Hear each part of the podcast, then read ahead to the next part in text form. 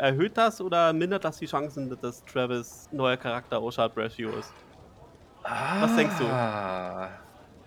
Hm.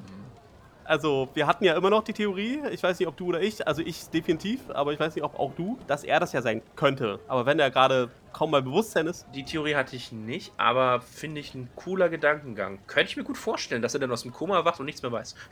Nein, also äh, wie in Skyrim, ne?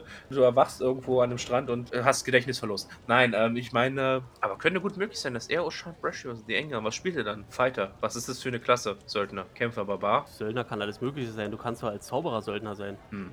Aber wenn er Rausschmeißer war, dann war er kaum Zauberer. Ah, Magus oder so. Hm. Aber okay, interessant finde ich ein cooler Gedanke. Sollten wir vielleicht festhalten. Es, äh, Ja, den äh, Gedanken hatten wir ja schon vorher. Die Frage ist, ob das jetzt wahrscheinlicher oder unwahrscheinlicher geworden ist. Mit dem Äh, Wissen, das wir jetzt haben. eher wahrscheinlicher, aber also ich hatte den Gedanken nicht, muss ich jetzt sagen.